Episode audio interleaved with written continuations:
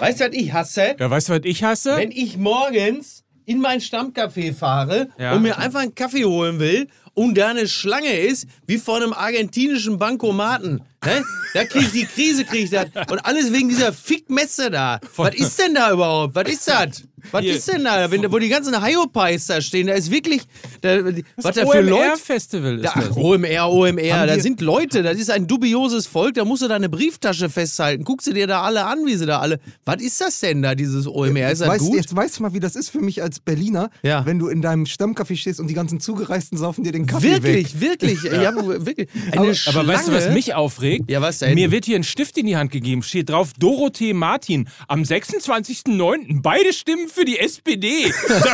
das seid ihr bescheuert oder was? Das ist Gift. Und ich bin heute Morgen, ich habe also jetzt First World Problems, Ja. ich bin heute Morgen in vier Jahreszeiten aufgewacht. So, jetzt Geh- geht's aber geh wirklich. runter und an dem kleinen Kiosk, ja, da, da steht erstmal die Hamburger Morgenpost, die Mopo, ja. Ja. Er bringt 70.000 nach Hamburg. Ist Philipp Westermeier der Mario Barth der Digital Natives? Ja, würde ich sagen. 70.000. Nur nicht ganz so seriös, ne? aber äh, ja. Ja, ist absolut, ja. 70.000, da habe ich alle geschafft. Ja, guck mal hier. das- Aber ist denn jetzt, aber, aber um in dieser Analogie zu bleiben, ist denn äh, Philipp Westermeier in der Lage, ähm, ohne von den Bullen in Hanau rausgeholt zu werden, Bahn zu fahren? Ne? Das ist ja die viel wichtigere Frage. Aber Hanau, wie wir, wie wir hier von einem äh, Thema Ja. ins andere kommen, wer ist denn der Ehrenbürger von Na, Hanau? das ist ja, wohl völlig klar. Wer Ne? ist es denn? Ja, das ist natürlich der äh, Latte Macchiato-Verweigerer Rudi Völler. Ah, es gibt nur einen Rudi Völler. Wusstet ihr das? Wus- Und, und wusstest du, dass er dieses Lied abgrundtief hasst? Ja. Ja, und dass das er auf. Auswärtsfahrten und auf Firmenfeiern und sonst irgendwo Ja. verboten hat, dass dieses Lied gespielt wird. Das Ja. hat er in der Süddeutschen Zeitung Ja. Ich muss erzählt. euch, äh, liebe Freundinnen und Freunde dieser gepflegten Ja. Podcast-Unterhaltung, ich muss euch noch eine kleine Geschichte äh, erzählen. Ihr Ja. erinnert euch an die Folge, in der wir erzählt haben, dass Mickey Beisenherz, äh, Jakob Lund, Mike Nöcker und Markus Heidemanns Ja. zusammen in der Thai-Oase Ja. gewesen sind. Ja. Und wir einen sehr netten äh, Abend dort verlebt haben, mit sehr vielen netten Menschen, die wir Ja. dort gesehen haben Ja. und einer Monster-Performance von Mickey Beisenherz als Herbert Grönemeyer auf der Bühne. Schön, da war völlig klar. So, und es passiert folgendes. Mhm. Markus Heidemanns geht letzte oder vorletzte Woche wieder in die Thai-Oase. Ach, mit guck an, der ohne uns. ohne uns, mit einem Freund aus dem Ruhrgebiet. Ja. Sie verleben wieder einen sehr schönen Abend und Ja. irgendwann wird Markus angesprochen mit den Worten, dich kenne ich doch, du warst doch letztens mit Jakob Lund hier. Ach, wie lustig.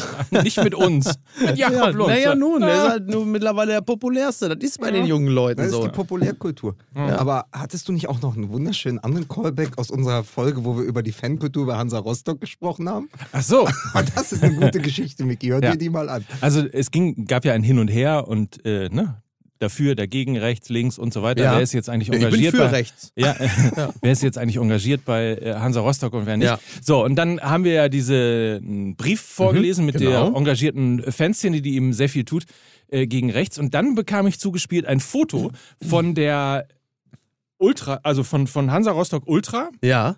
die quasi äh, Benimm oder den, den Benimmcode Mhm. äh, beim Spiel. Und dann stehen da so Sachen drin wie, keine Ahnung, äh, Trikotpflicht, Schalpflicht. Ja. Und äh, Platz 5 war, oder Punkt 5 war, erste drei Reihen, keine Weiber. Echte?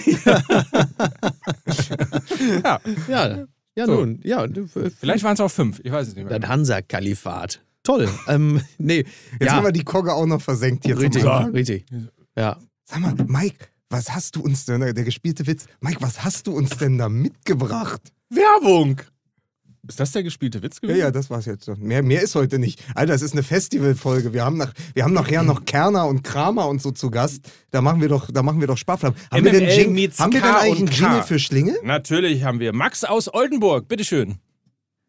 Lieber Michael, Mike und Lukas, ich kann also nur eindringlich davor warnen, Werbeinhalte nicht korrekt zu kennzeichnen. Also ganz gefährlich. Und also die Studienlage aus Harvard und Stanford ist diesbezüglich auch wirklich eindeutig. Also ich möchte auch euch hier unterstützen und also liebe Landesmedienanstalt, also es folgt nun Werbung.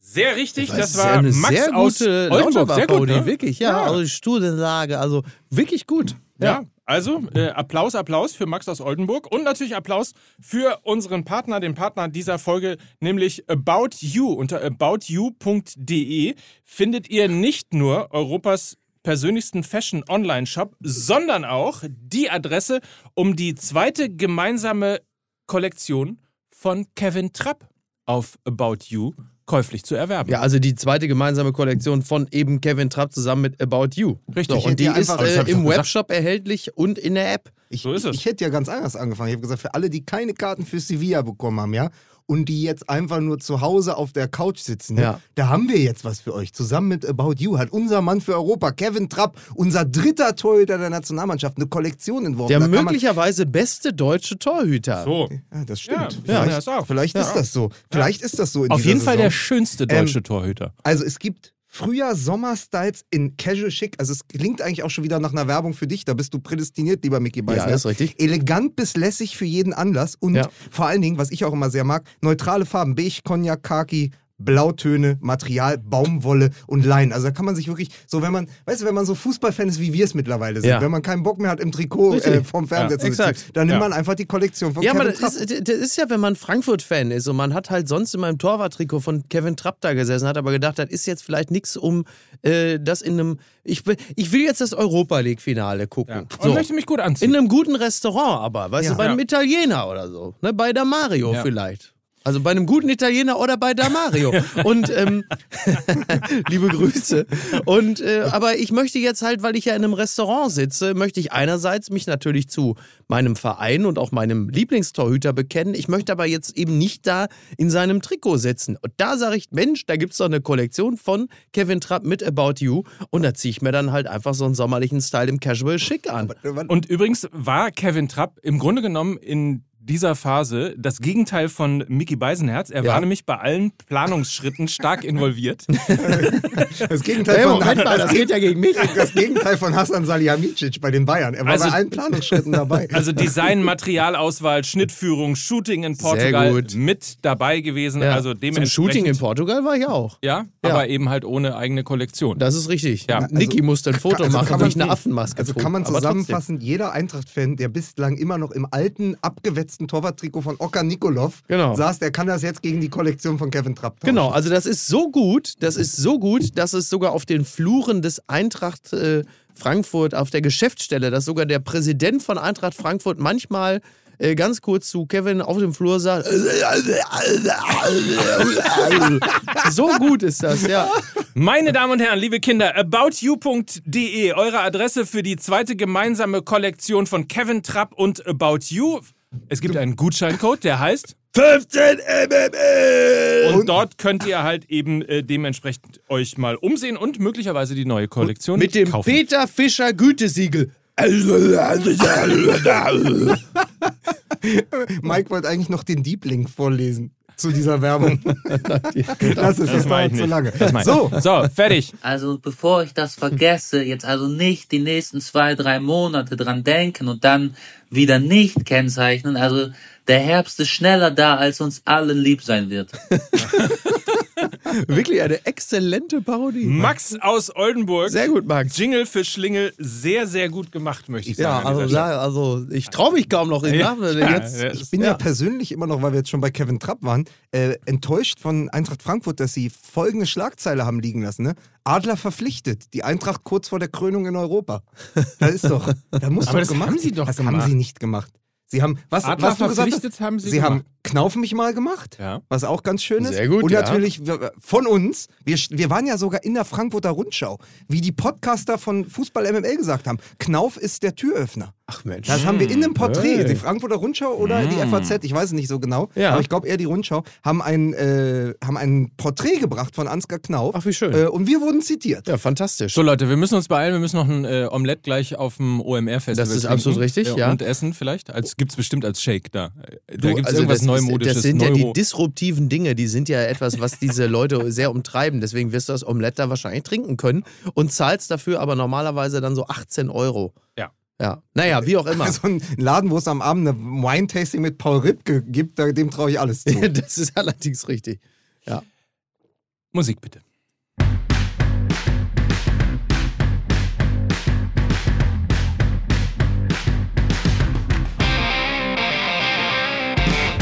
Und damit herzlich willkommen zur möglicherweise längsten, eigentlich ist es heute unsere, unsere längste Ausgabe, denn wir fangen jetzt an und machen um 17.10 Uhr auf der Blue Stage beim OMR Festival weiter. Aber vorher konzentrieren wir uns mal einfach voll auf uns, Ja, denken von Podcast zu Podcast also richtig. und ähm, bringen jetzt aufs Feld unsere Nummer eins. Hier ist Mickey Beisenherz. Guten Tag. Ja, Ja, der Mann, der Mann, der übrigens, äh, was seine eigenen Gags angeht, äh, ein Gedächtnis hat wie Christoph Kramer. das stimmt. Ja. Wieso? Was habe ich denn jetzt schon Nein, wieder nein, falsch gemacht? nein, mit, mitunter. Das war jetzt, wir haben doch schon fünf Jahre gemeinsame Geschichte. Hier gilt jeder Witz, Geschichte. alles funktioniert. Ja, wollte ich Und gerade hier- sagen. Und Geschichte. hier ist der Mann, für den ist Fußball MML schon immer Kernerarbeit gewesen. Hier ist Mike Nöcker. Kernarbeit? Heißt es nicht Kernarbeit? Nein, Kerner. Ah, mein Gott. Buchstabierst du es ihm? Ja, ja. ja okay. Ja, Schon wieder Hier ist der Mann, der immer noch jeden Twitter-Post. Der den Rollrasen äh, quasi aus dem Hemd quillen hat. Ne? das gefällt Luke, dir, ne? das gefällt mir Das sehr gut. dich, Super, Ne? hier, Das dich, ne? Ah, super. So, äh, Lukas Vogelsang, meine Damen und Herren. ja. Mike hat noch eine Fahne. Das stimmt nicht. Aber jetzt geht das wieder los. Das stimmt, nein. Das Nein. ist einfach nur, einfach nur, damit es richtig widerlich Willst du ist. ihn jetzt hier so zum Ja, Branko so- Sebec von Ja, MML ja, machen? oder was soll das hier? Sag total, total. Diffamierung. Ich finde, also, ich verwehre mich auch so langsam dagegen. Ja. Bin heute Morgen im Daily schon äh, wirklich denunziert Der worden. größte von- von. Weinliebhaber Hamburgs seit Raphael van der Vaart während der aktiven Zeit beim HSV. Aber Die Geschichte habe ich mal erzählt, ne? dass ich ihn an der Bar getroffen habe, um halb drei Gin Tonic trinkend. Und nee. Ja, ich sagte, Raphael, äh, musst du morgen nicht trainieren? Ja. Doch. Ja. Und dann hat er aber mit der Stimme von Mario Basler geantwortet. Ich möchte nur bitte Leben trinken. Das wird auch lustig. Mario Basler geht ins Sommerhaus der Stars. Das ist Toll, unglaublich, oder? Oder? oder ich möchte bitte Leben trinken. Aber mit Sascha Mölders ja, zusammen. ja. Das ist geil. ja die, wie, Wampe, wie, also, die Wampe und das Brain. ja. wie, wie schrieb jemand äh, bei Twitter richtigerweise, das könnte möglicherweise eine ganz unangenehme Selbstentzauberung von Sascha Mölders werden. Dem würde ich mich anschließen. Das ist ja selten, selten geht das gut, wenn so Kultfiguren vom, vom auf dem Platz dann plötzlich sich da noch ein bisschen äh, in die Karten schauen lassen und du plötzlich merkst, huch, äh, Wenn es dann so eine ungute Mischung aus Asitoni und Icke Hessler Ja, wird. irgendwie ne? so. Was ja, ist ja. denn eigentlich das Sommerhaus der Stars? Äh, das ist, äh, wie soll ich dir das jetzt Mhm. erklären? Also es sind mehrere prominente Paare, also das ist jetzt natürlich ein absoluter Euphemismus. Also Ja. Paare sind sie schon irgendwie, Aber aber die sind in einem Haus. Früher war es in Portugal, mittlerweile ist es, glaube ich, in Bocholt, Ja. weil man Das gemerkt hat, es ist günstiger. Und die sind dann da und die müssen dann so Spiele machen und dann wird immer ein Paar dann rausgevotet. Also so nach dem Ja, so- K.O., eigentlich so mehrere K.O.-Runden, die es dann aber für Paare gibt. Also in, Ja. in der letzten Staffel vom Sommerhaus der Stars, oder es ist die vorletzte, ist mir auch wirklich egal, aber ich habe da öfter reingeschaut, da gab es auf jeden Fall viele äh, Reikard, Rudi Völler Gedächtnismomente, weil da Oh Ja, wurde ja. sich ordentlich ins Haupthaar gerotzt. Ja, das war wirklich, das war wirklich der absolute Tiefpunkt. Gibt es Ja. da auch einen Gag-Autor? Nee, die brauchen keinen. Die brauchen keinen.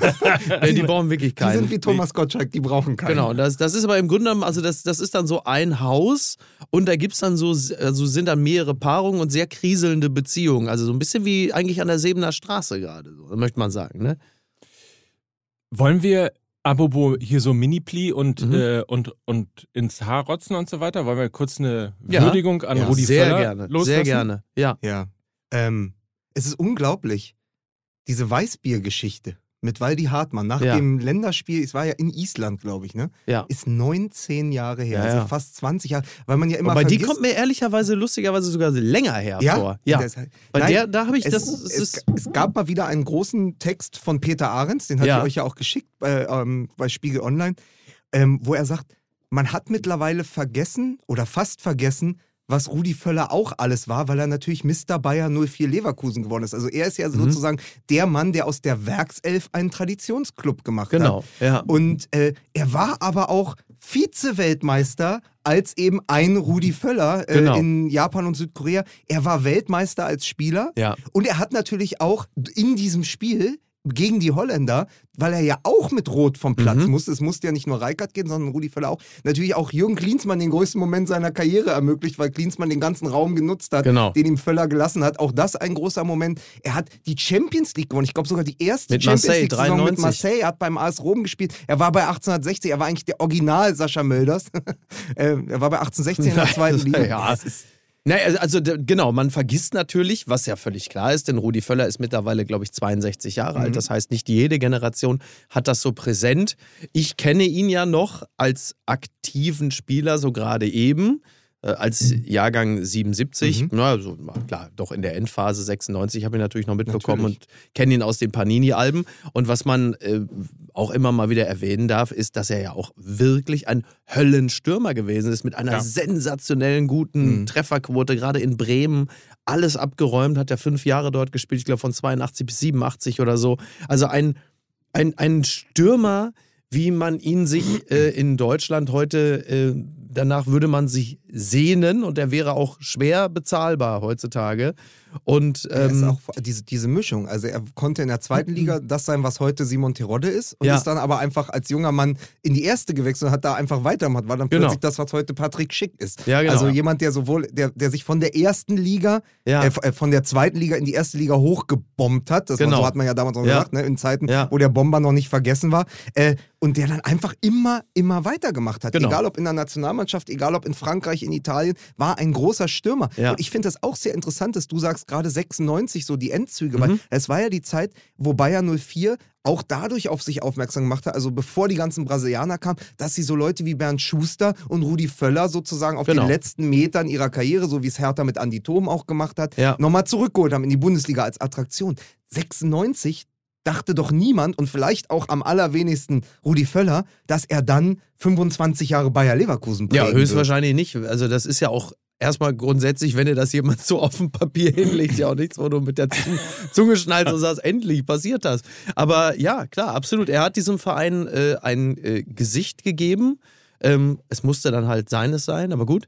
Und ähm, nein, aber äh, klar, das ist natürlich exakt diese emotionale Aufladung, die ein solcher Verein dringend gebraucht hat. Und es ist ja äh, überliefert, dass Rudi Völler, ähm, der ja durchaus auch äh, dazu neigt, sich mal aufzuregen, wie Waldemar Hartmann ja weiß, fürchterlich getobt haben muss in dem Moment, wo Wolfgang Holzhäuser, der Geschäftsführer von Bayern 04 Leverkusen, sich damals das Vizekusen Hm. hat äh, sichern lassen, weil Holzhäuser natürlich in erster Linie Geschäftsmann ist und er aus dem mal, Marketingbereich oder was weiß ich kommt und Rudi Völler halt Sportler ist und äh, da, da gab es natürlich dann wirklich einen Clash der Kulturen, weil Rudi Völler wusste, wenn du dir das auch noch als Markenname eintragen lässt, ist das nun wirklich Brief und Siegel, dass du als Verein nie mehr sein willst als Zweiter. Ist jetzt gut, dass Borussia Dortmund das zumindest jetzt als Titel jetzt sich nicht mehr selber sichern kann, aber Ja, gut.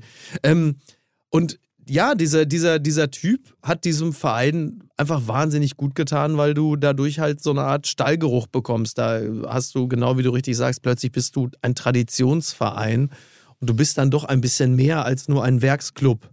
Vizemund klingt übrigens auch nicht so gut. Das ist richtig. Aber ja. zu Vizemund. Ja, aber dort, aber dort Silber vielleicht, dort Ja, Silber. Dort Silber. Dort Silber ist- Dort Silber. Aber äh, es ist auch so interessant, weil sich natürlich jetzt auch am Wochenende hat sich das Fino fi verlorene Finale gegen Real Madrid Ja. zum 20. Mal gejährt. Ja. Unter, unter Topmöller, was ja wirklich die Saison war. Ich habe da mal lange mit Jens Nowotny drüber gesprochen, der ja dann, glaube ich, den Kreuzbandriss hatte und am Ende alle Finals verpasste. Also Ja. nochmal, wo sie ja DFB im DFB Hat er die verpasst? Er Das hat weiß alle verpasst. Also ich weiß, er hatte drei das Kreuzbandrisse, große- ne? Das ist die große tragische Geschichte von Jens Nowotny. Ich glaube, er hat in dieser Saison weit über 20 oder sogar 30 Spiele gemacht, hat sich dann verletzt und weil er bei allen entscheidenden Spielen nicht mehr dabei war. Also Ja. sie, werden ja, sie werden ja Zweiter am Ende durch das. Ja, ja. Ähm, nee, also sie werden äh, Vizemeister, sie werden Zweiter im Pokal und sie verlieren gegen den genialen Sinne, den sie dann. Ja, ja. Äh, jeder hat noch das, Treffer, hat noch ja. dieses Tor vor Augen.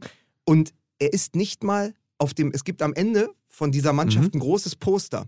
Da ist Jens Nowotny nicht. Ach, drauf. das wusste ich gar haben sie ihn nicht. vergessen. Das hat er gesagt, das ist die, das große Drama seiner Karriere und dieser Saison gewesen, weil er sagt, ich gehörte dazu. Ich habe das alles Ja, ja. mit aufgeholt. Ich habe mich dann einfach nur sehr schwer verletzt. Dadurch hat er ja auch die WM Ja. unter Rudi Völler äh, verpasst. Aber auch das ist ja so diese vize Ey, ich, könnte, ich hätte noch nicht mal gewusst, dass er nicht bei der WM dabei war. Aber würdest du, würdest du, und das habe ich äh, mit unserem Freund David gespielt, würdest du zumindest in Ansätzen die Finalmannschaft von Bayer Leverkusen zusammenbekommen? Du meinst jetzt äh, von 2002. Champions League Finale? Champions League Finale. Naja, also Bernd Schneider wird dabei Ja. gewesen sein, Michael Ballack Mhm. war dabei, es ist wahrscheinlich sogar so, so Leute wie Baschtürk. Barstück, ja. Ähm, dann Auf der 6. Der blasseste Profi der Welt, wie elf Freunde mal geschrieben Ramelow? Ja. Ramelow, ja, ja.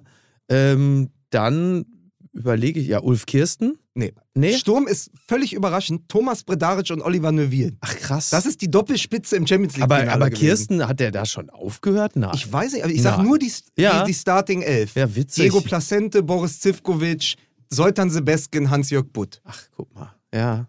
Und den zweiten Innenverteidiger habe ich schlichtweg jetzt. Den habe ich auch vergessen. Aber bei Real Madrid, Fernando Hierro. Mhm. Ach, es ist, ähm, und im, im Mittelfeld war es halt wirklich Sidan und Figo. Ja, ja, und vorne Wahnsinn. Morientes und Raúl. Ja. Also, aber auch das, die 20 Jahre, da war natürlich. Da war natürlich Morientes, hat der nicht mal bei Schalke gespielt? Also der ist doch jetzt Trainer in Rom, ne? Ah, nee.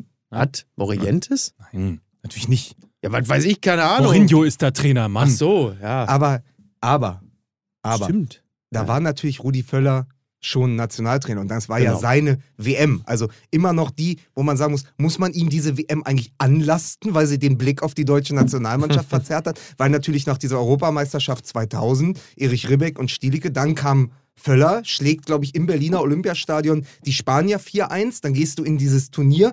Ähm, Miroslav Klose, der junge Miroslav Klose schließt fünf Tore und wir Der verlieren das. Harte und der Zarte.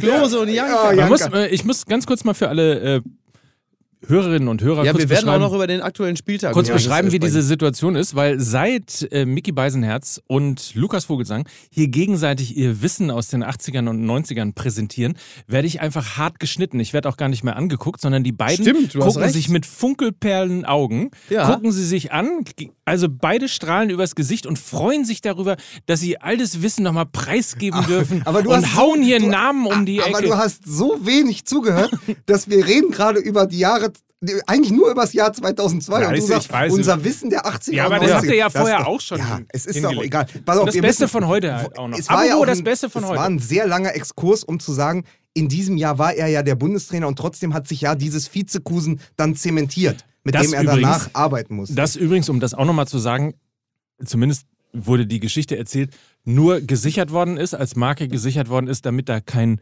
Schindluder sozusagen getrieben wurde. Also man hat Ja. sich sozusagen die Markenrechte daran sichern lassen, damit da nichts gemacht, damit Ja. dann andere nichts damit machen können. Okay. So, aber hätte ich ein mal über die T-Shirt mit Vizebusen machen können? Hätten, oder hätten die, oh Gott, oh Gott. Was ich total interessant finde bei dem, ähm, was ihr so Wenn einer hier in Leverkusen den Vizebusen gehabt hat, dann bin ich voll echt. Wie oft das Wort Tradition eben Mhm. in euren Mhm. Geschichten Ja. aufgetaucht ist, im Zusammenhang mit Bayer Leverkusen. Und das ist interessanterweise etwas, was ich mir auch vor der Sendung überlegt hatte, dass im Grunde das Lebenswerk von Rudi Völler es ja auch das ist, zumindest sowas ähnliches wie einen Traditionsverein aus Bayer Leverkusen zu machen. Also den Verein, den man immer als Plastikclub, als Ja. Werksclub sozusagen, das, was heute Hoffenheim Mhm. oder, oder Leipzig Mhm. sind, war ja ähm, dann vor 10 oder 20 Jahren war Bayer Leverkusen. Und ich finde, durch zum einen eben auch, ja, du hast es genannt, er war die Figur, die plötzlich Leverkusen oder Bayer Leverkusen nahbarer, anfassbarer Neben Kalmund. ja, Ja, Kalmund ja. und er. machte, Ja. genau.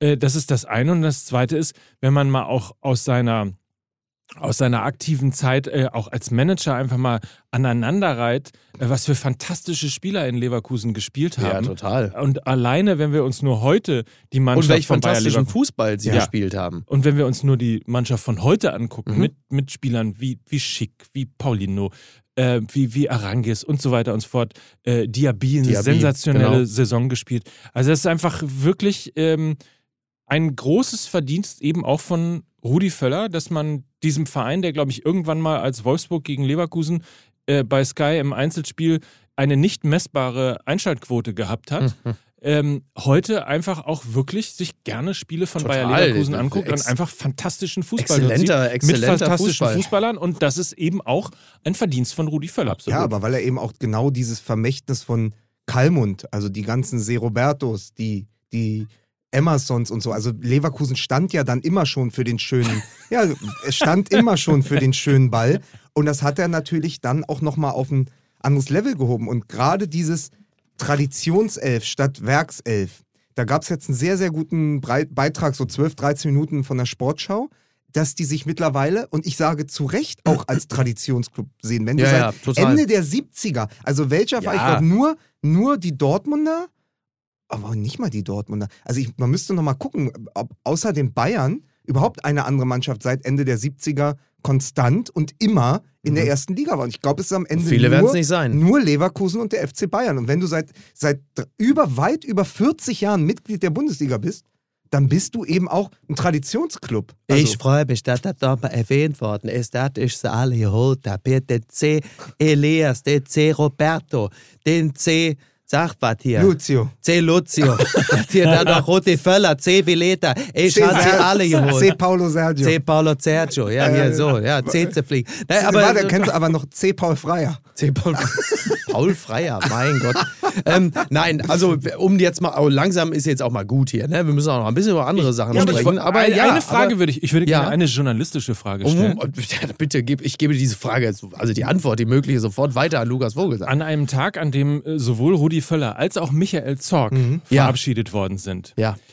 Ich habe manchmal das Gefühl, dass das Lebenswerk, das sozusagen das Sportfunktionärs- oder Managerlebenswerk von Rudi Völler größer ist als das von Michael Zorg, obwohl alle quasi äh, Michael Zorg auf das höhere Schild gehoben haben. Das hat Rudi. natürlich, das hat natürlich ähm, auch ganz viel mit der Nationalmannschaftskarriere Ja, zu genau. tun. Weil er, Also, eben Rudi, Naz- er ist halt Rudi, nicht nur Rudi Nationale, sondern auch Rudi Internationale. Genau. Und Susi, na, es ist ja, ich glaube, es wird Ja, aber immer ihr so, zieht jetzt, jetzt auf sportlich. Ich meinte tatsächlich wirklich als Manager. Ja, ja, ja, gut, aber ich glaube, dass natürlich du den, gerade da, bei diesen Kindern, bei diesen Söhnen der Bundesliga, kannst du oft gar nicht zwischen der Spielerkarriere und der Managerkarriere trennen, weil die natürlich als Club-Ikonen, und das sind sie, also Ja. äh, Rudi Völler ist durch seine Arbeit als Manager eine Ikone bei Leverkusen geworden, Susi Zorg bei weit über 450 äh, Spielen für den BVB Ja. und dann natürlich nochmal irgendwie 20 Jahre äh, als Manager, hat es natürlich, speist es sich aus beiden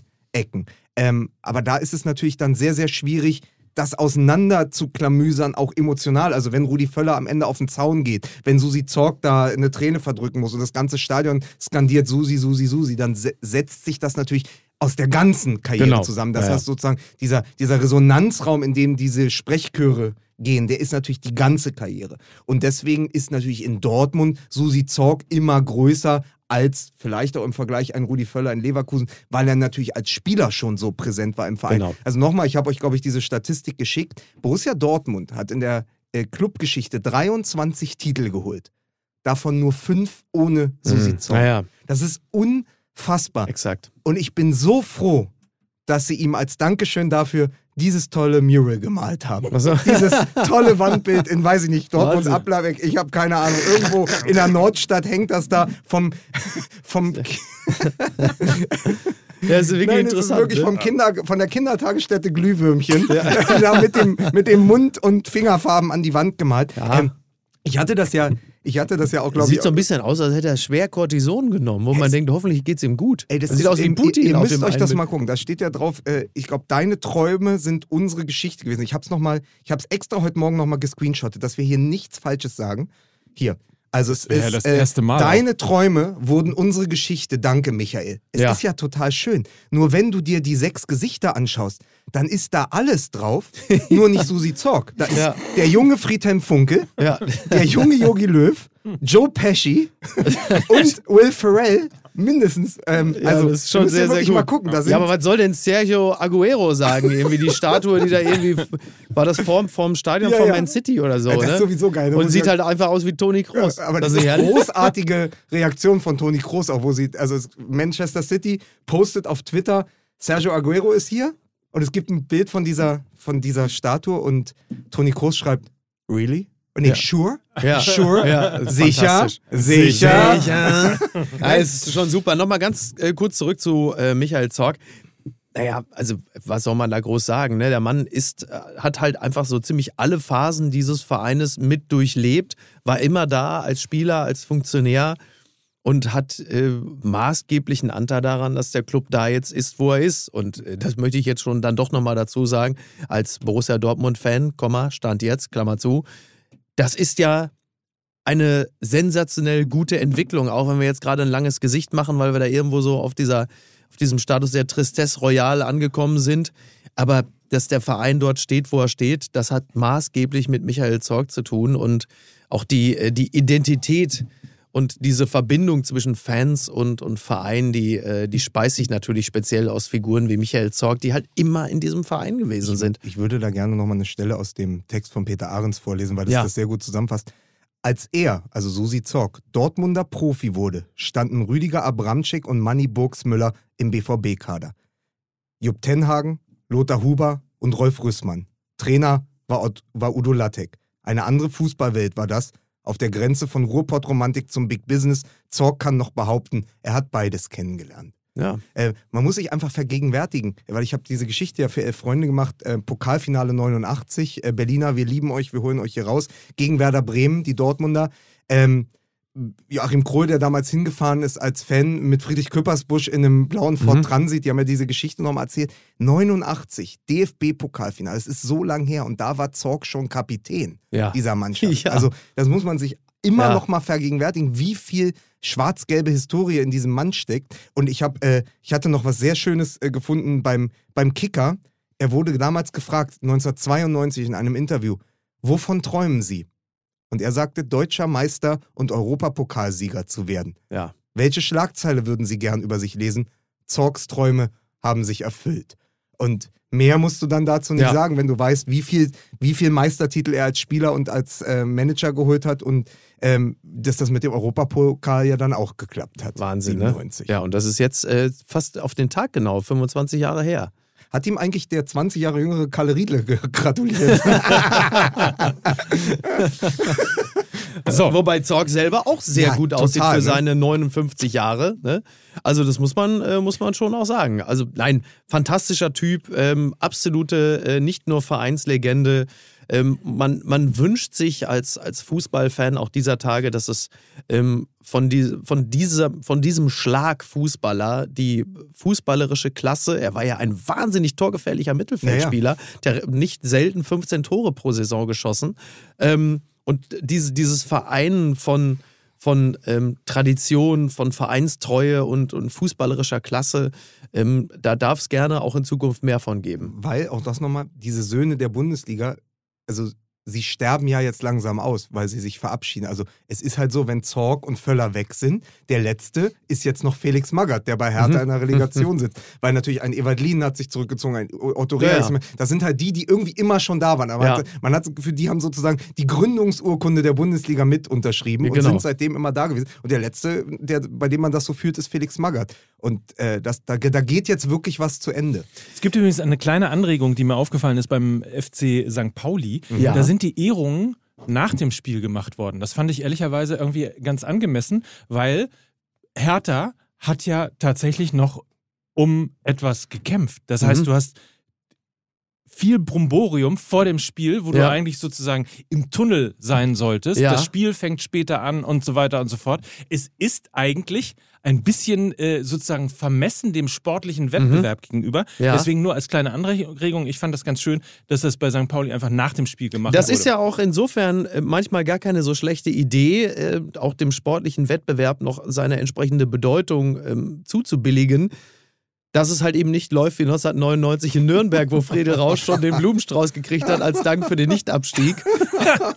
well, Aber- äh, aber- see how that turned out. Aber wie traurig ist das eigentlich ähm, bei, dieser, bei dieser Ehrungsorgie vor dem Spiel gegen Hertha im Westfalenstadion? Zorg geht, kriegt natürlich den meisten Applaus. Schmelle hört auch auf, Mhm. ja, wo ich auch seit fünf Jahren nicht mehr wusste, dass der im Kader steht. Aber äh, Marcel Schmelzer geht auch. Dass dann sowas wie Pograncic und Meunier einfach unter den Tisch fallen. ja. ich so dachte, was, die verabschieden sieben Spieler jetzt? Die Hälfte habe ich Ach, mehr- Meunier geht auch? Ja, also die haben ja, glaube ich, sieben Spieler verabschiedet. Jetzt ist aber. Meunier, Renier, meinst du? Nee, Meunier doch auch. Ja, da kommt oder? man immer durcheinander. Nein. Du hast Moret, du hast Renier, Mo Wenn, wenn ja, dann, pass auf, dann, dann tun wir so, als hätten wir das jetzt geschnitten. Nee, da bleibt schön alles Nee, da drin. Alles. So. Transparenz hier. Hier, Ja, absolute aber- Transparenz. aber, Aber, äh, das, ich ich wirklich, Entschuldigung, sagen- das kann ja keiner auseinander. Niemand weiß, wer ist jetzt Meunier, wer ist Renier, wer ist Moret. Alle haben dasselbe Problem. Ja. Niemand weiß nicht genau, wer ist denn da Siehst du, jetzt so was. geht's mir nämlich. Ja. Aber ich wollte einfach darauf hinaus, wie werden die Dortmunder Pograncic vermissen? Das, wollte, das sollte eigentlich der lang vorbereitete Gag sein. So, okay. So, weil, Sie hörten den lang vorbereiteten Gag mit Lukas Vogelsang. aber du hast natürlich recht, diese Ehrung. Oder man macht es kurz noch, weil du mir den Teppich da ausgehauen hast, oder man macht es wie Hertha BSC mit dem verdienten Niklas Stark, Ja. lange Jahre Kapitän, Letztes Bundesliga-Heimspiel gegen Mainz 05. Man verabschiedet ihn gar nicht und lässt ihn allein, wie einst Beckenbauer auf dem Rasen von Rom, nur ohne Titel und ohne Freude auf dem Rasen stehen und schaut dabei zu, wie er weint und still Abschied nimmt. Und das ist dann, das ist dann das Lebewohl an einen langverdienten Profi bei Hertha BSC. Das ist für mich bei aller Scheiße, die in dieser Saison noch passiert ist rund um diesen Verein, und wir sind ja noch lange nicht fertig, Ja. ist das der dunkelste Moment. Ja, dass ja. man es nicht schafft, so einem Spieler einen vernünftigen er zu alleine musst wieder das als anders Sanos Toolkind über den. Ja? Man muss das anders sehen. Weil er sich so schwer trennen konnte, haben sie ihm noch zwei Spiele geschenkt. Ja, und du meinst, er wird jetzt im Heimspiel gegen den HSV verabschiedet. Das glaube ich, daran glaube ich nicht, Mike. Ja, ich weiß, du glaubst an das Gute im Freddy, aber Nein. So. Vielleicht fangen wir jetzt mal an. Äh, Wir haben ja, wir sind ja sozusagen im Nachmöpseln der Saison. Es ist äh, Ja. zumindest, was die Bundesliga und die zweite Liga angeht, alle Entscheidungen sind getroffen. Ähm, Und ich weiß nicht, wie es euch ging. Ich habe ja das, was du am letzten Podcast so sehr vermisst hast, Ja. nämlich 34. Spieltag, Konferenz, alle Spiele gucken und dachte so 60. Minute, 65. Minute, boah, diese Konferenz Mhm. Ist genauso langweilig wie die ganze Saison. Lehnte mich so zurück, dachte, was ein Kack. Ja. Und dann ging's Dann ging los. es los, ja. ja, ich hatte, ich hatte das Vergnügen, was ich äh, interessanterweise dreimal schon hatte in den letzten Jahren, dass ich nämlich durch Lissabon spazierte, die Konferenz hörend, Ja. um dann ähm, auf den letzten Metern, die letzten 30 Minuten noch einzukehren in einer Sportsbar in Lissabon. Offensichtlich auch die einzig wirklich richtig bekannte und gute, die Couch Sports Bar. Mhm. Und traf waren dann auch, auch. auf, traf dann dort auch auf äh, Teile unseres Publikums. Liebe Grüße an der Stelle. Wie immer, natürlich wahnsinnig gute Leute. Ja. Und das hat er einfach total Bock gemacht. Weil das ist natürlich genau, ich meine, das ist ja genau das, was man sich wünscht. Klar, es wird nie wieder so geil wie 99, das ist klar, ne? Frankfurt, Rostock, Nürnberg. Aber die Dynamik, die Dramatik der Schlussphase, wenn es darum geht, ist es jetzt die Hertha, ist es Stuttgart, das war schon, war schon toll. Ja, es Ihr- richtig, also mir hat es persönlich richtig Spaß gemacht. Es war, Ja. hatte, hatte eine sehr Ja, gute. Viertelstunde. Ja. Vor allen Dingen, weil zwei Dinge zu Hertha BSC. Wenn man Hertha-Fan ist, muss man nicht nach Lissabon, um den Fado zu haben. ja, das ist richtig. Das ist, richtig. schon mal, Das ist das ist schon richtig. mal. Und das andere ist, es war natürlich komplett klar, dass Hertha BSC das noch vergeigt. es war klar, dass wir noch das 2 zu 1 bekommen. Ähm, ich habe mich da sogar in dem Moment für den Mokoko gefreut. Das ist ja dann Ja, auch ja. so, wenn man, wenn man diese Sendung mit euch macht, Ja. man denkt, der hat ja immer den Spagat im Kopf, weil man denkt, natürlich ist es jetzt schlecht für die Hertha, aber für uns ist es halt super. Jetzt trifft Mokoko, wie geht's da weiter? Genau. So. Dann kriegen die das 2-1. Und dann war es natürlich innerhalb dieser gesamten Dramaturgie, weil du, Mike sagte ja gerade, die 60 Minuten waren wie die ganze Saison, dann waren aber die letzten 30 auch wie die Saison, Mhm. nämlich aus Sicht der Stuttgarter, aus Sicht der Hertha. Du wusstest, die Stuttgarter können immer noch mal zurückkommen, Ja. weil sie die Fußballer dafür haben und auch die Charaktere, Mhm. weil sie diese charakterliche Stärke dann doch haben in diesem Abstiegskampf und Hertha hat die nicht. Mhm. Hertha bricht ein, weil wir hätten gegen Bielefeld den Klassenerhalt klar machen können. Glaube ich, 90 oder 90 plus 1 Ausgleich. Gegen Mainz bekommst du das Tor, das äh, 2 zu 1 für die Mainzer in der 82. Und dann kriegst du halt in der 84., 85. das Ding gegen Dortmund. Und dann ist klar, wie es läuft. Ja, ja. Und wenn auch noch der Großmeister Felix Magath, und wir sprachen vor zwei Wochen schon darüber, sagt, ihm ist seit Wochen klar, weil der Fußball so tickt und der Fußballgott im Besonderen, dass er gegen seinen HSV in die Relegation muss, dann ist das so. Dann ist das Mhm. Geschichten, wie sie nur der Fußball schreibt. Ich weiß, es ist komplett ausgelutscht, aber es muss auf solche Geschichten zulaufen. Es geht einfach Ich war- gar nicht anders. Ich war völlig überrascht, als ich den, den Ticker plötzlich äh, sah, dass der HSV es noch in die Relegation geschafft hat, weil ich irgendwie gerade auf der Rückreise war oder ich weiß gar nicht, wo ich genau gerade war und plötzlich sehe ich die Push-Mitteilung HSV in Relegation. Ich dachte, hä? Wo Das kommt habe das ich euch her? doch vor fünf Wochen schon hier im Podcast Ja, gesagt. das war du ja auch bist der. Felix Magath von Fußball Ja, das MML. habe ich ja immer gesagt. Ja. Das, das, so, das Originalton von Mike. Ich, ich habe immer gesagt, dass, das, das, Das die Spiele. Das die Spiele. Das, wir gegen den HSV. Das, ja, nein, aber äh, ich, ich dachte, dass sie das überhaupt noch gepackt haben. Ich hatte Ja. eigentlich schon gedacht, das ist jetzt klar mit Darmstadt und plötzlich merkst du, huch. Ich meine, die Konstellation ist geil und ich äh, sehe die Chancen sehr, sehr hoch. Dass der HSV das packt, weil die haben jetzt, glaube ich, irgendwie fünf Siege am Stück. Ich so. bin, ich bin mir relativ sicher, dass sie einigermaßen erleichtert gewesen sind, dass es nicht Stuttgart ist, die in die, Das- Relation, ja, ja, ja, in, in, in die. Relegation gehen. Also Ja. insofern, übrigens, äh, Grüße nochmal nach Stuttgart. Was für eine fantastische Stimmung und zwar nicht nur nach dem Spiel, sondern überhaupt dieses gesamte, diese Mhm. gesamten 95 Minuten sensationelle Stimmung im Total. Neckarstadion. Ähm, und das, das hat so hart gepackt und ähnlich übrigens wie beim Hamburger Sportverein, der ja, äh, glaube ich, fünf Spiele hintereinander gewonnen hat und eben sieben Genau. Punkte aufgeholt hat, Mhm. Ja, ja. Äh, ist ja auch der VfB Stuttgart im Grunde genommen eigentlich schon gefühlt weg gewesen. Ja. Und das ist eben der Unterschied zu Hertha. Ähm, die gewinnen dann halt, ich weiß nicht die genaue äh, Anzahl, aber der, äh, aus den letzten sechs Spielen. holen Tüchtig, die haben tüchtig gewonnen. Sie, aus den letzten sechs Spielen holen sie, glaube ich, irgendwie äh, keinmal verloren und äh, drei Siege. Stuttgart jetzt. Ja, ja. Aber aus Naja, den es war letzten so- sechs Spielen also ungefähr vor den- 25 also Punkte geholt. Pass Ja. auf, machen wir es doch leichter. Nach dem 32. Spieltag war klar, Hertha ist vier Punkte vor.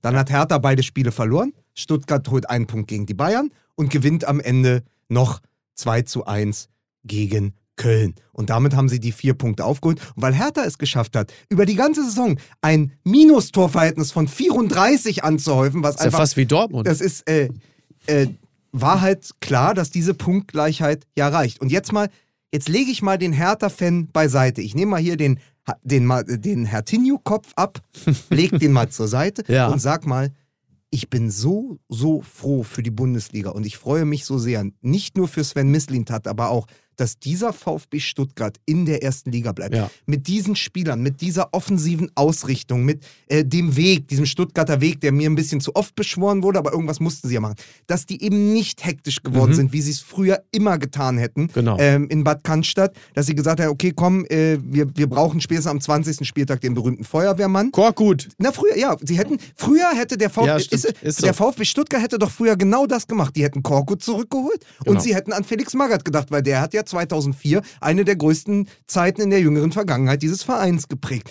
Nichts davon ist passiert. Pellegrino Materazzo ist immer noch Trainer. Sven Mislintat ist immer noch dort. Äh, sie müssen sich jetzt, glaube ich, äh, einer sehr, sehr genauen Analyse des Aufsichtsrats unterziehen. Da wird jetzt die Saison unter die Lupe genommen. Mhm. Kann sein, dass da auch nochmal äh, Konsequenzen gezogen werden. Aber erstmal sind sie mit ihrem Weg in der ersten Liga Genau. geblieben. Und jetzt denken wir nochmal so ungefähr 10, 12, 14 Monate zurück.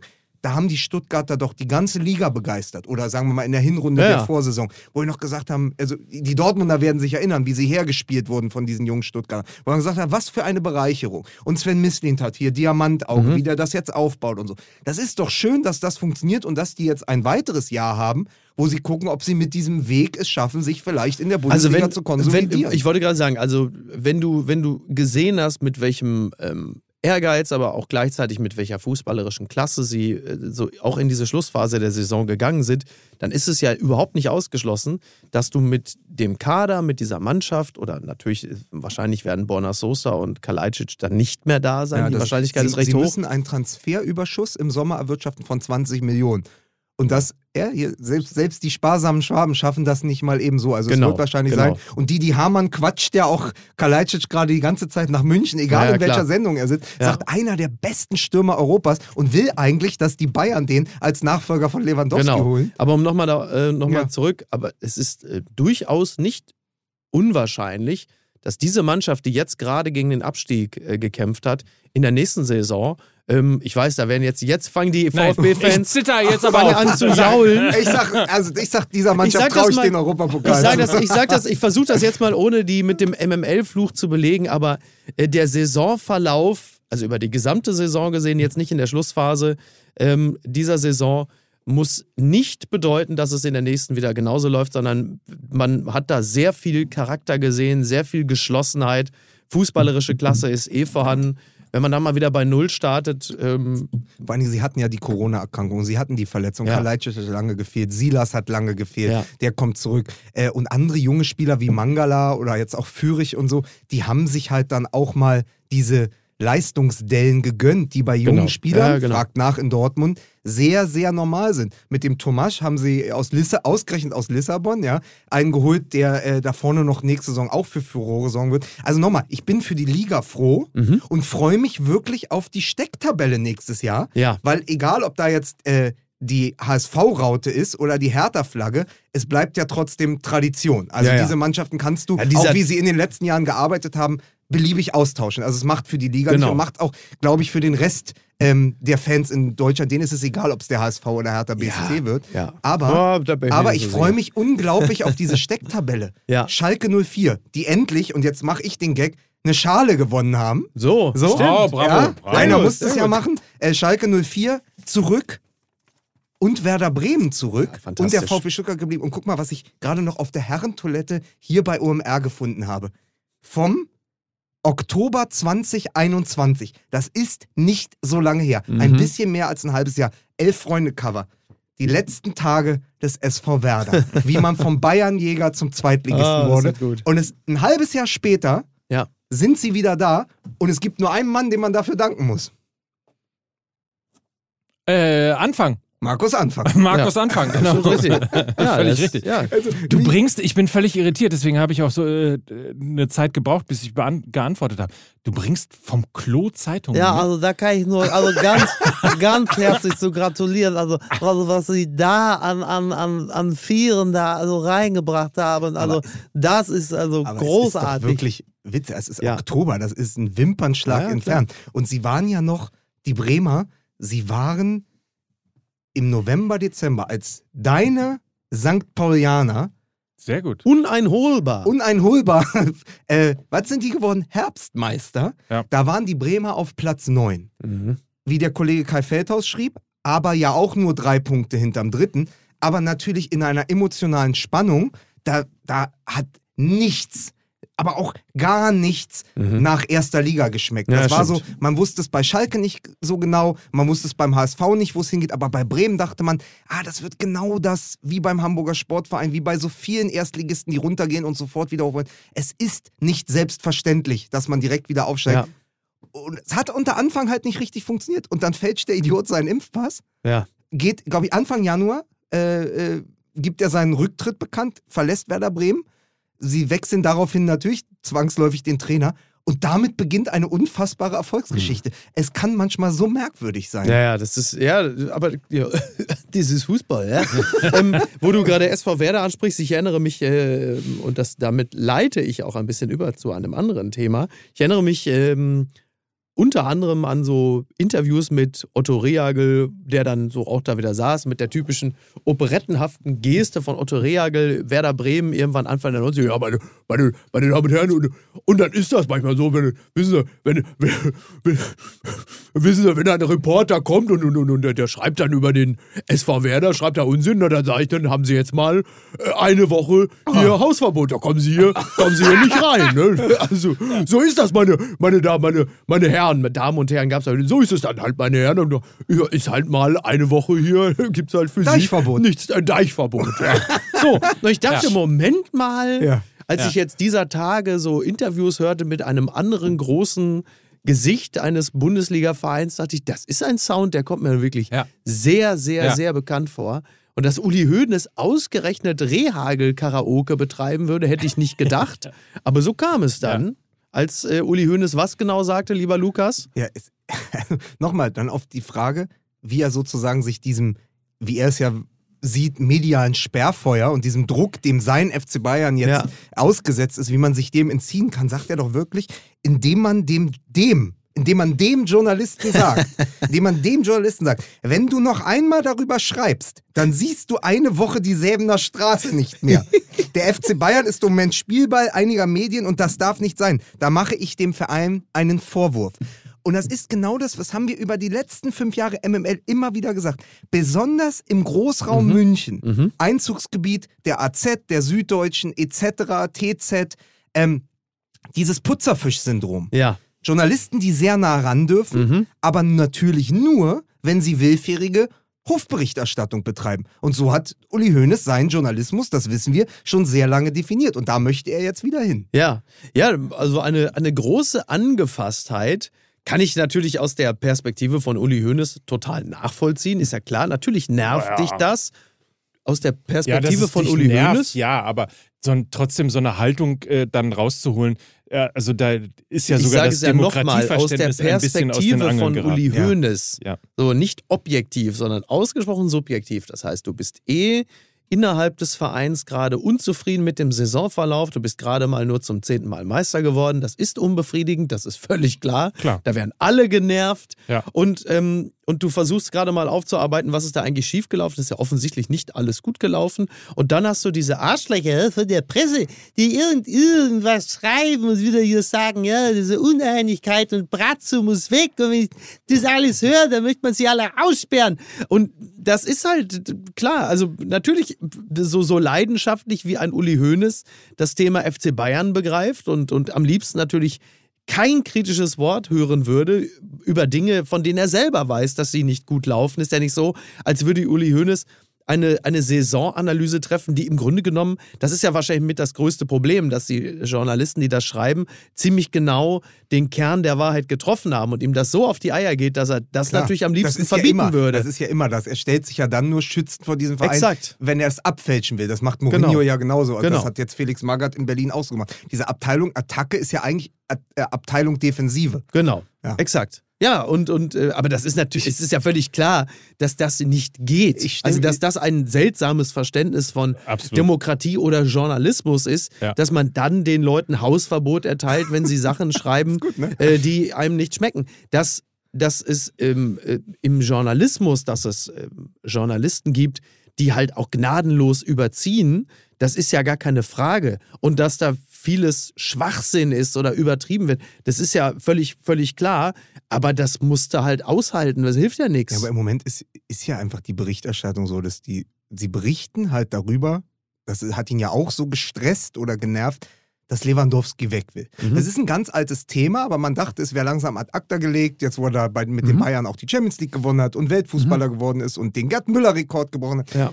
Und jetzt lockt natürlich der FC Barcelona. Ich verstehe es total, dass nach der zehnten Meisterschaft in Folge Lewandowski sagt, jetzt nochmal nach Spanien, noch einen letzten großen Vertrag unterschreiben, nochmal woanders spielen. Klar. Das ist immer noch freie Arbeitsplatzwahl. dass er Einmal jetzt nochmal sagt, sein. ich will weg. Aber wie das Thema dann natürlich kocht, weil es am Ende auch über die Bewertung entscheidet, also über die Bewertung von Hassan Salihamidzic. Wenn Ja, ja. Lewandowski in der Ägide Salihamidzic geht, das, das, das beschädigt ihn nachträglich. Weil er dann Wobei das ja einfach hochgradig unfair ist. aber so ist es ja, so ist ja die Berichterstattung. Aber das ist natürlich, das ist natürlich super unfair gegenüber Salihamidzic, denn äh, dass jetzt Lewandowski mit 33 Jahren nach zehn Meistertiteln mit dem FC Bayern, von denen er glaube ich acht mitgeholt hat oder wie viele waren es, weiß ich gar nicht, und Champions League Triumph und was weiß ich nicht alles, dass er in dieser Phase sagt, ich würde jetzt vielleicht noch mal gerne zwei Jahre zu Barcelona gehen. Das wäre natürlich auch unter jedem anderen Trainer so gelaufen. Und das jetzt oder äh, andere Manager. Und das jetzt, äh, ausge also ausgerechnet das jetzt Salihamidzic Ja. äh, ans Revers zu heften, zu sagen, das ist jetzt hier, äh, das geht mit dir nach Hause, wie man so gerne jetzt im Journalismus sagt, Mhm. das, ist, das ist wirklich unfair. Da gibt es andere Dinge, die kann man ihm sicherlich eher vorwerfen. Des- Deswegen verstehe ich ja auch so dieses Verschnupfte bei Hönes, aber er ist halt trotzdem der Kaiser, der sich aus dem Exil meldet. Ja, und der vor kurzem noch in dem Interview gesagt hat, er möchte sich eigentlich nicht mehr zu den Belangen des FC Bayern äußern, weil er sich ja ja zurückgezogen hat. Aber wenn er sich da so als... Das hat genau er, eine Woche er sich, aber Ja. so Er hat eine Woche die er Siebener sich da so Straße als- nicht gesehen. als Altmajestät meldet, dann ist er auch so das Unsouverän, ne? Also es, Ja. ist, Ja, es beschädigt den FC Bayern halt zusätzlich. Oder Ja, auch wenn's- jemand, bei InTV schrieb jemand, wenn Uli Hoeneß kommt, um zu löschen, entfacht er einen Flächenbrand. Ja, und, und ja auch dann mit dieser beleidigten äh, Leberwurst-Attitüde Ja. dann noch irgendwie in Richtung Sühle oh ja. Mhm. zu, zu äh, auszuteilen, was man möglicherweise auch, auch tun kann, aber dann auch äh, quasi auf die Frage äh, dann äh, eines Journalisten, äh, ob denn jetzt äh, mit Schlotterbeck und Süle, wie denn der, äh, ob der BVB jetzt äh, seine Position gestärkt hat und angreifen kann. Und dann sagt er irgendwie sowas wie, ja, um äh, die, jetzt werden sie sicher wieder Zweiter. Ist doch lustig. So, Ja. ja, doch- ja, ja, aber, also um Zweiter zu werden, wird es bestimmt reichen. Ne? so, aber er kann das ja nicht mit einem Lachen sagen, sondern Ja. er lach, sagt es ja immer, also wenn du es mit Stiff einem Augen, so, ja, genau, ja. wenn du es mit Augenzwinkern sagen könntest, Ja. wäre es ein super Gag. Ja. Ähm, da er aber immer so einen hochroten Kopf hat Ja, und ja. immer so wütend ja auch wird, der, der steigert sich ja in so eine, Genau. in so eine Wortwut da rein. Ja. Äh, hast du halt immer das Gefühl, alter Mann, hallo, entspann dich doch Der mal. Nikolaus war noch nie ein Osterhase. Aber, Ja, da bitte. Muss, aber da muss man gerade in einer Folge, wo wir über den Abschied von Rudi Völler und Susi Zorg sprechen, Genau. Wie oft konnten die mit irgendwas mal mit einem Augenzwinkern kommunizieren? Na, niemand das ist kann ja im auch nicht, Fußball das können irgendwas die im mit dem Augen- Fußball nicht. Das, Das ist, ist ja weil auch- zu viel dranhängt. Ja, und das ist auch völlig in Ordnung. Ich liebe ja Uli Hoeneß auch dafür, dass er halt eben eine Legende der Leidenschaft ist und deswegen soll er sich auch bitte immer aus dem Exil melden, Aber ähm, ich weil es unterhaltsam ist, aber weil es halt auf der anderen Seite eben auch das, es ist halt eben nicht Oliver Minzlaff Ja. oder wie sie alle heißen, Namen, die ich mir nie merken werde, weil es auch keine Bedeutung hat. Für, doch, es hat eine Bedeutung für uns, aber eine nicht sehr positive, dass der Fußball immer technokratischer wird. Da bin ich natürlich total happy, wenn jemand aus der Leidenschaft heraus agiert und argumentiert und sich dann auch vergaloppiert, weil du halt, wie man das weiß, jeder, der sich mal hat scheiden lassen, weiß, wenn da viel Emotion im Spiel ist, äh, dann hat die Rationalität Pause. So. Aber aus, aus dem Bauch raus, jetzt ohne lange nachzudenken, wo ist Oliver Minzlaff am Samstag? Äh, wahrscheinlich in äh, Berlin. Genau, weil Ja. das, es hat, ist überhaupt noch nicht eingesickert bei mir, Mhm. dass am Samstag DFB-Pokalfinale ist, Ja. weil, und natürlich tue ich den zehntausenden Freiburgern, die jetzt schon auf dem Weg sind nach Berlin, äh, zum Finale Unrecht, aber es ist dadurch, dass da wieder Leipzig ist, ich glaube, die sind jetzt das dritte Mal in vier Jahren im Mhm. Finale, es ist so ein bisschen das egalste Spiel. Also natürlich Finde ich freut, halt überhaupt freut nicht. man sich, dass die Freiburg, aber für mich ist es so, ich werde es vielleicht nicht mal gucken. Äh, was? Aber das kann Geh ich sogar nachvollziehen. Ich gehe sogar hin. Gehst du hin? Ja. Ja? Ja, Also weil ich- ich, ich- nee, aber und zwar auch erstens, weil ich immer Bock habe aufs Pokalfinale, Ja. egal wer spielt. Ja, weil du Ja, immer Karten bekommst. Ja, weil genau, es- warum kriege ich eigentlich keine Karten? Krieg doch sonst alles in den Arsch geschoben. was, ist denn, was ist denn da los? Ne? Ja. Wieso habe ich eigentlich keine Karten? Also mich, nochmal, also mich interessiert es überhaupt nicht, dieses Ja, okay. Finale. Mich interessiert das Pokalfinale immer, weil es eine der schönsten Veranstaltungen in, in Deutschland ist. ja. Ähm, egal wer dort im Finale steht, weil das, glaube ich, so das bunteste und fröhlichste Treiben auch Ja, ja. Äh, in, in, in Berlin ist. Absolut. Und das Stadion ist dann ja auch toll, wenn es ausverkauft ist, äh, etc. etc. Außerdem, außerdem bekommt, Leute, außerdem bekommt der FC St. Pauli, der Erfinder der Haltung im Fußball, ja. seinen ersten Pokal. Wir sind nämlich E-DFB-Pokalsieger. was habt ihr denn wieder gewonnen? Den E-DFB-Pokal. Den Woke, den Woke-Pokal für äh, was? Den was? Was für ein Ding? E FIFA. E- E- E-DFB-Pokal. I, sagt man, glaube ich. I. I. I, DFB-Pokal. I, DFB-Pokal. äh. Ja, aber komm, da wollen wir jetzt. jetzt willst mir, wir haben so viele Themen und du willst mir jetzt ankommen, dass da irgendwelche Hyopies vom FC St. Pauli da auf der PlayStation 5 da ein paar Knöpfe richtig gedrückt Ist haben. auch ein Tickst Sport. du nicht mehr richtig. Es ist der erste Pokal, den wir überhaupt holen. Ja, Ja, ist also auch ein das Ding Sport. ist, ich ey. verstehe Ja, jeden- wahrscheinlich sind führend in dem Sport drei Kinder von den Wollnies. Die sind wahrscheinlich irgendwie absolute Legenden in dem Ich Sport. verstehe ja jeden, der es mit dem SC Freiburg hält. Und das werden viele der neutralen Fans auch Klar. sein, die sagen, das wäre die größte Geschichte, wenn dieser SC Freiburg, der ja, und das ist ja auch wieder so eine Geschichte, Mhm. wie sie nur der Fußball schreibt, am Wochenende fünf Minuten lang von der Champions League träumen konnte, als Arminia Bielefeld gegen Ja, eben ja. diesen RB Leipzig 1-0 geführt hat Ja. und plötzlich waren die Freiburger nah dran, in Leverkusen zu gewinnen. Ja. Und das war ja das Fernduell quasi vor dem Duell in Berlin. Und dann sind die Freiburger jetzt ein bisschen an sich selbst gescheitert, so hinten an der eigenen Euphorie, glaube ich auch. So, jetzt ist Leipzig in der Champions League, Freiburg nur in der Europa League, was auch ein Erfolg ist für diesen Absolut. Club. Aber natürlich freut sich jeder, dass jetzt Streich seine zehn Jahre Mhm. beim SC Freiburg mit einem Sieg in Berlin veredeln kann. Und dadurch Klar. kriegt es natürlich die gewisse Spannung. Aber mir ist am Ende halt, als jemand, der ja dann doch irgendwie einen Verein hat mit Hertha Mhm, BSC, klar. wo ich einfach Donnerstag leiden werde Ja. und Montag leiden muss, da ist mir zwischendrin der SC Freiburg wirklich herzlich Ist ja auch, egal. Ja, das, das ist kann ja ich auch aber aus ist deiner ja auch Warte auch völlig verstehen. Nach, ist auch völlig nachvollziehbar. Es ist jetzt ja auch nicht so gut. Bei mir ist es halt so, für mich ist halt schwer, da sind zwei Herzen in meiner Brust. Und einerseits natürlich, natürlich einerseits, das weiß man ja, Patenza Ja, ja. vom Herzen her. Also ich bin natürlich klar, Freiburg-Fan, weiß man ja, Ja. ist ja bekannt. Auf der anderen Seite ist es halt eben auch mein RB. Ne? Und das ist halt für mich schwer. Ja. Ich, ich denke, ich werde mich halt, also ich gehe ins Stadion, ich werde mir irgendeine Karte, werde ich mir natürlich irgendwo schon noch bei irgendeinem dubiosen Unterhändler noch besorgen. Ich werde mich einladen lassen, denke ich. Ich gehe mit Windhorst vielleicht, gehe in die Windhorst Lounge. Ich kenne ja Windhorst sehr gut, bin ja dicke mit dem. Man dem kennt sich vom Grill ne? man kennt sich vom Grill. Aber ich werde mich dann die ganze Zeit, so wie beim Elfmeterschießen, James Milner oder so, werde mich einfach mit dem Rücken zum zum Geschehen werde ich mich da hinsetzen, weil ich kann, weiß, es ist wie, ich liebe alle meine Kinder. So ist es halt einfach. Und aber, ähm, nein, da, da, da prallen natürlich dann zwei zwei Fußballrealitäten, zwei Bundesliga-Realitäten aufeinander. Du hast auf der einen Seite Freiburg, ein Verein, der mit sehr wenig Geld sehr vieles richtig macht und auf der anderen Seite RB Leipzig, ein Verein, der mit sehr viel Geld sehr vieles richtig Mhm. macht. Also, dass man jetzt, also um da mal den, den, den Leipzigern ein bisschen die Hand zu reichen, es ist ja nun nicht so, als wäre das ein Verein, der mit den reichlich vorhandenen finanziellen Mitteln einfach stumpf alle mit Geld zuscheißt und sagt, wir kaufen einfach Stars wie doof und dann wird das schon laufen, sondern die haben natürlich mit ihrem Geld sehr, sehr klug agiert. Das haben sie immer gemacht, von daher stehen sie auch nicht zu Unrecht da, wo sie stehen. Die haben exemplarisch für viele andere Traditionsvereine gezeigt, was man mit seinen finanziellen Mitteln anstellen kann. Dass sie das ausgerechnet im Stadion von Hertha BSC Berlin machen, ist insofern auch eine schöne Pointe. Aber klar, natürlich drücke ich den Freiburgern die Daumen. Das ist ja in der klassischen Erzählung ja immer der definitiv attraktivere Club.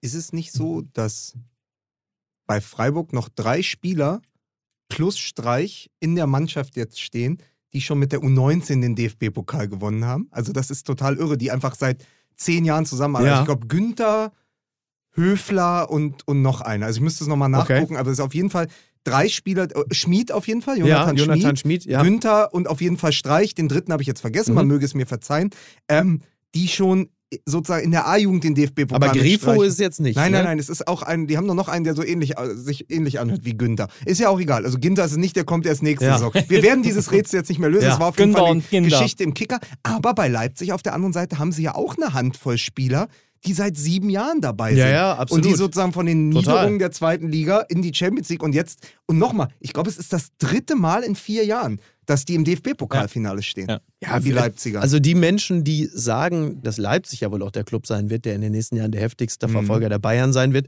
ist ja auch nicht völlig weit hergeholt, wenngleich man das, was man so von Dortmund hört, was die Transfers angeht, das kann an ja durchaus hoffnungsvoll stimmen. Außer mich hat es immer noch getroffen, dass sie Renier verabschiedet haben. Alles bitte. das ist, dass der das ist Renier ganz- zurückgeht. das ist ganz- Wo wir, wo wir gerade noch drüber sprechen, ähm, Bezugnahme auf äh, Dortmund.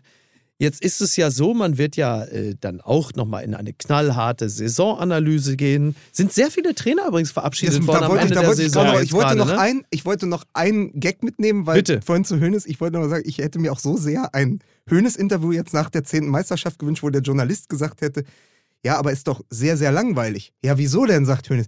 Naja, die Bayern haben doch zehn Meisterschaften gewonnen. Und was sagt Hönes? Ja, aber doch in zehn Jahren. Sehr schön. Genau. Sehr Exakt. schön. Dem- sehr dem- schön.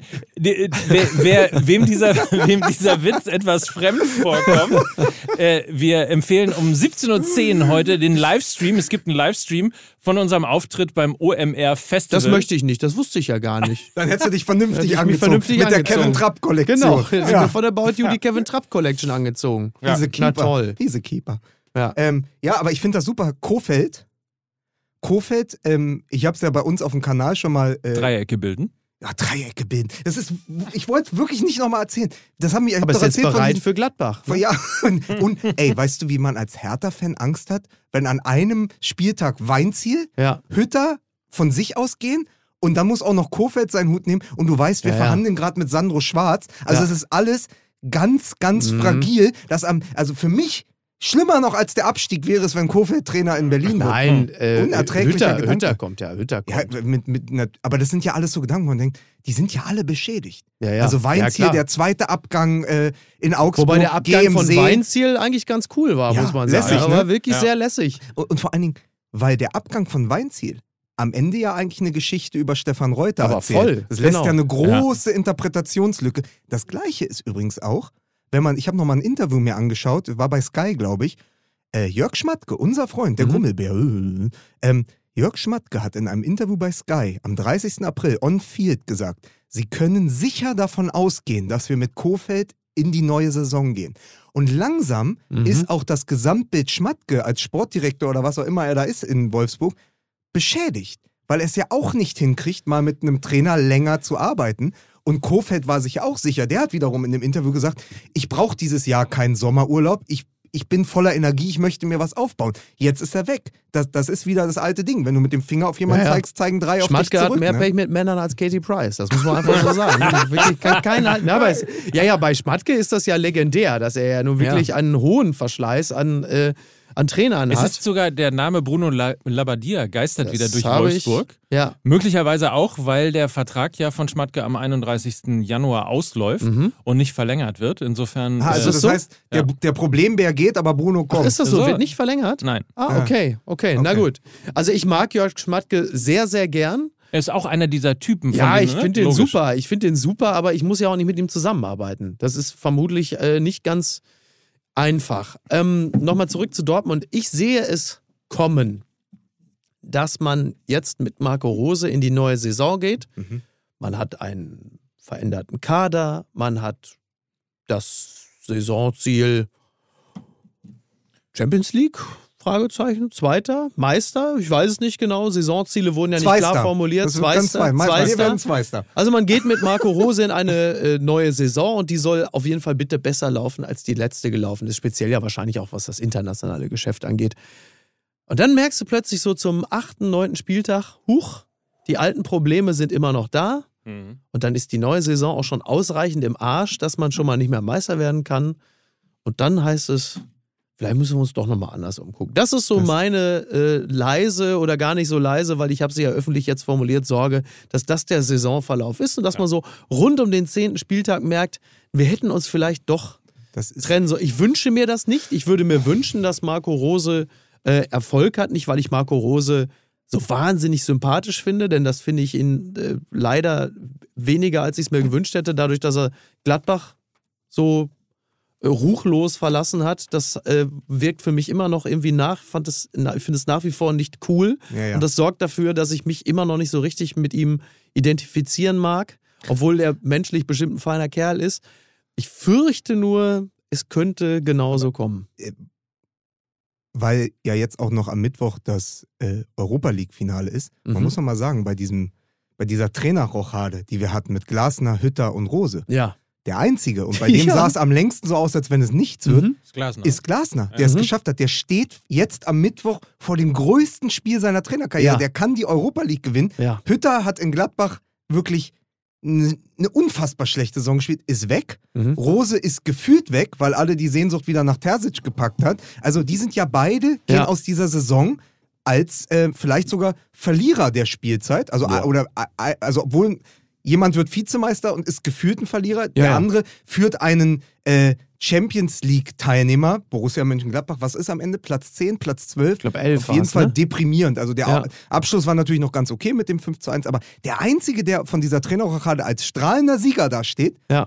ist durch diese Europa League-Saison Oliver Glasner. Und das hätte vor der Saison auch keiner gedacht aus Nee. diesem Trio. Das ist allerdings richtig, ja. Und, und einen Gedanken noch, weil du gerade sagst, dieses am neunten Spieler den Trainer tauschen. Damit hast du ja sozusagen ins erste, dritte skaliert gerade die sehr traurige Geschichte von Hertha BSC Mhm. erzählt. Es gab eine, äh, hat jemand eine Umfrage gemacht auf Twitter, was war das Schlimmste, was Freddy Bobic Mhm. gemacht hat in der letzten Zeit. Da schrieb einer drunter, äh, der Hauskauf in Berlin. Mhm. Fand ich sehr lustig. Aber ähm, es war vor allen Dingen dieses an Paldadei Ja. festzuhalten. Also es war klar, die beiden verstehen sich nicht so richtig. Mhm. Anstatt im Sommer, schon vor der Saison, zu sagen, wir gehen mit einem neuen Trainer in die Saisonvorbereitung, hält man natürlich am, Klar. am Nicht-Abstiegshelden Dardai fest. Ja, Dann merkt man irgendwann ab dem 9., 10. Spieltag, es funktioniert überhaupt nicht. genau. Dann wird der äh, Bobic-Freund Taifun Korkut intronisiert. Das funktioniert auch nicht. Und dann hast du plötzlich Exakt. eine Patrone noch im Lauf und die heißt dann Felix Magath. Also das Schlimmste, was dir passieren kann, ist am Anfang der Saison mit einer,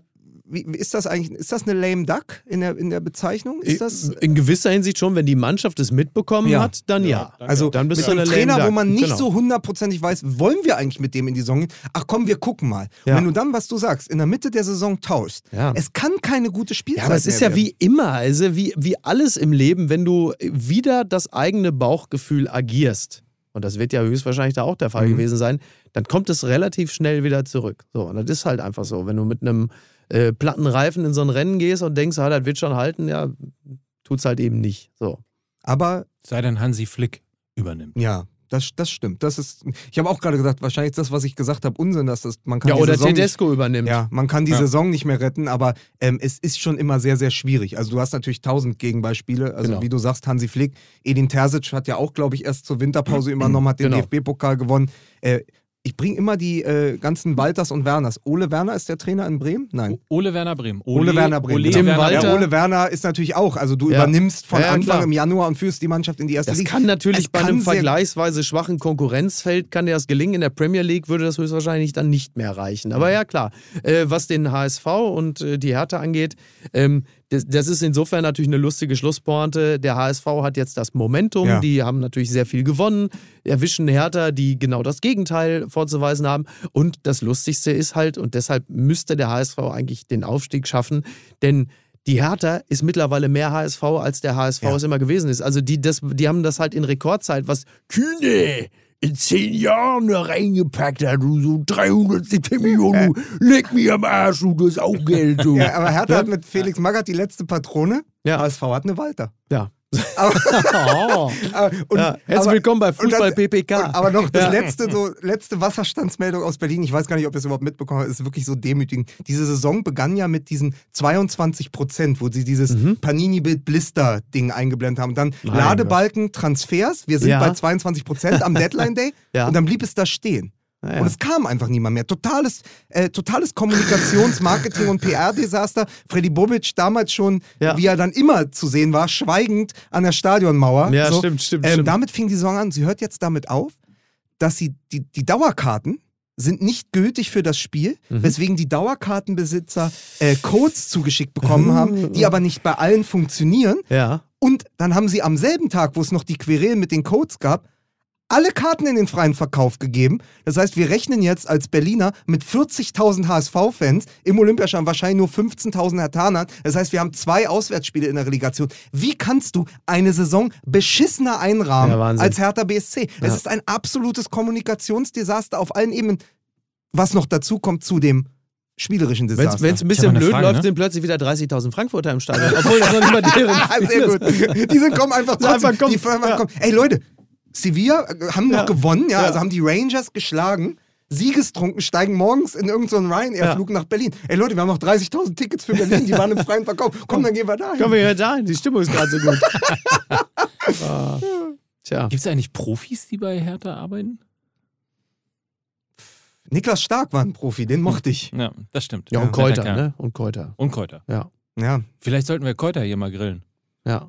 Das ist eine gute Idee. Ja, den holen wir mal hier hin. Sicher. Und dann Aber fragen der ist ihn Kopf größer als ich, da habe ich Angst. Ja, ja. Das machen wir dann via Zoom. Und der war bei, und der war bei Jerks, das ist ein echter Promi. Stimmt, stimmt, stimmt. Ach ja. So, Leute, ich muss jetzt langsam los. Will I Am ist gleich um 11.40 Uhr auf der Bühne beim OMR-Festival. Holst du dir da direkt Styling-Tipps oder was Ja. von Will I Am? Ja. Wobei Will, Will I Am ist ja mittlerweile auch Mitte 50. Das passt ja eigentlich. Der ist schon Mitte 50? Ich glaube, Will I Am ist, nein, wahrscheinlich. Will I, ich tippe mal, Will I Am ist 48 Jahre alt. Der ist älter, als man glaubt, weil er der Rapper ist. Aber Will I Am ist, würde ich sagen, so, pass auf, werden wir jetzt gleich. Ah, Jetzt bin ich bei außer- Prince William. Nee, Außerdem verpassen wir gerade den Vortrag, wie aus dem FC Bayern eine Monster-Instagram-Marke wo- geworden ist. Donnerwetter, du. Ja. Ja. Zum Hotshot auf Insta. Wie der FC Bayern Hotshot auf Insta wurde oder irgendwie sowas. Das ist jetzt um 11 47, Will I Am ist 47 und Jahre um alt. 11.40 Uhr Will I Am. Ja. Und da müssen wir jetzt hin. Ja, sicher, klar. Oder? Falls Sie irgendwie gerade aus der Dusche kommen und der Föhn kaputt ist, gehen Sie da in so viel heiße Luft, wie der produziert wird, ne? auf der Messe, ne? Verstehen Sie? Was guckst du mich denn so Hast du an? doch vor zwei Wochen schon gemacht. Ich sag ja, Isa, ich du, hast, Ja, du hast wirklich Nein, kein Gedächtnis nicht für deine eigene Nein, wirklich nicht. Du hast, mir ja gesagt, nichts erinnern. du hast gesagt, so viel heiße Luft, wie da produziert wird, da haben wir, hast du keine Angst vor dem Gasembargo. Guck mal, siehst du, der Donnerwetter, weil, woher weißt du das denn? Weil ich in dieser Sendung so eine sitze. Scheiße? 17.10 Uhr heute auf jeden Fall. Ja. 17.10 Uhr Fußball MML live Da auf kann ich dem nicht. OMR-Festival. jetzt, so jetzt, da kann ich- MMR, äh, MML, Was? Wer, wer, wer kommt denn statt meiner? MML Ja. meets K und K. Die Ja. K und K-Dynastie, Oh, die nämlich. Ja. Christoph Kramer und Johannes B. Kerner So, sind heute bei uns auf der Bühne. Wir diskutieren mit den beiden über das Thema zwischen Corona und Katar. was Wohin wird denn da diskutiert? Kerner sagt Katar top und wir sagen, wir finden das nicht gut. Da sind ja immerhin 6000 tote Arbeiter und dann sagt Kerner, Aber über zehn Jahre. so, bitte. zwischen Corona und Katar, Ja. wohin bewegt sich der Fußball? Also Kommt Ja, alle? bitte machen Sie nur so weiter, ja? Immer schön fragen und alles matig machen, ja? Erst, oh, Corona ist so schlecht, ja? So, dann Katar wird jetzt auch schlecht geredet, ja? Das ist ein schönes Fußballfest mit unserem Partner, ja? Aber es wird ja alles von euch Journalisten, wird ja alles matig gemacht. Ich komme da heute hin mit der Bazooka und da wird mal richtig... schön- Was denn? Ich brauche noch mal, Herr Höhnes, setzen Sie sich noch mal ganz kurz hin. Ich brauche noch mal einen Satz von Ihnen. Wir haben Ihnen was, wir haben euch was mitgebracht. Hass, Hass, Hass. Das ist als kleiner Cliffhanger für das, was ich gleich noch kurz erzählen werde. Aber also 17.10 erzählen, die Folge ist vorbei. 17.10 Uhr OMR Website omr.com, da könnt ihr uns auf Livestream-mäßig verfolgen und äh, dementsprechend also auch unseren Talk mit Christoph Kramer und Johannes B. Kerner. Und äh, nochmal, wir haben euch mal was mitgebracht. Hass, Hass, Hass. So, das, äh, so viel sei schon verraten, ist unter anderem Mike, eines der Motive, los, die Pudding im kalt. Aber MML-Shop. stimmt doch gar nicht. Ist doch abgeändert. Ich weiß. Das Aber ab- das ist aber die Inspiration, ist das ja. das ist die Inspiration dafür. Aber wir sagen noch nicht was, ne? Nein. Wir, pass auf, wir, wir geben jetzt auf, aber wir werfen noch nicht das Handtuch. So ist es. So ist es. So ist es. Also, verweisen wir auf den MML-Shop. Mickey Beisenherz muss los. Will I Am ist dein Mann. Ja, toll. äh, Das ist richtig. Riesen Black Eyed Peas Fan. Klasse. Das pumpe ich immer, wenn ich um die Eisdiele rumfahre. Aber wie verrückt. Ne? Sicher. Komm, lass uns gehen hier. Ja, wir sehen uns ja gleich auf der Bühne. Ja, tschüss. Tschüss. Dieser Podcast wird produziert von Podstars bei OMR.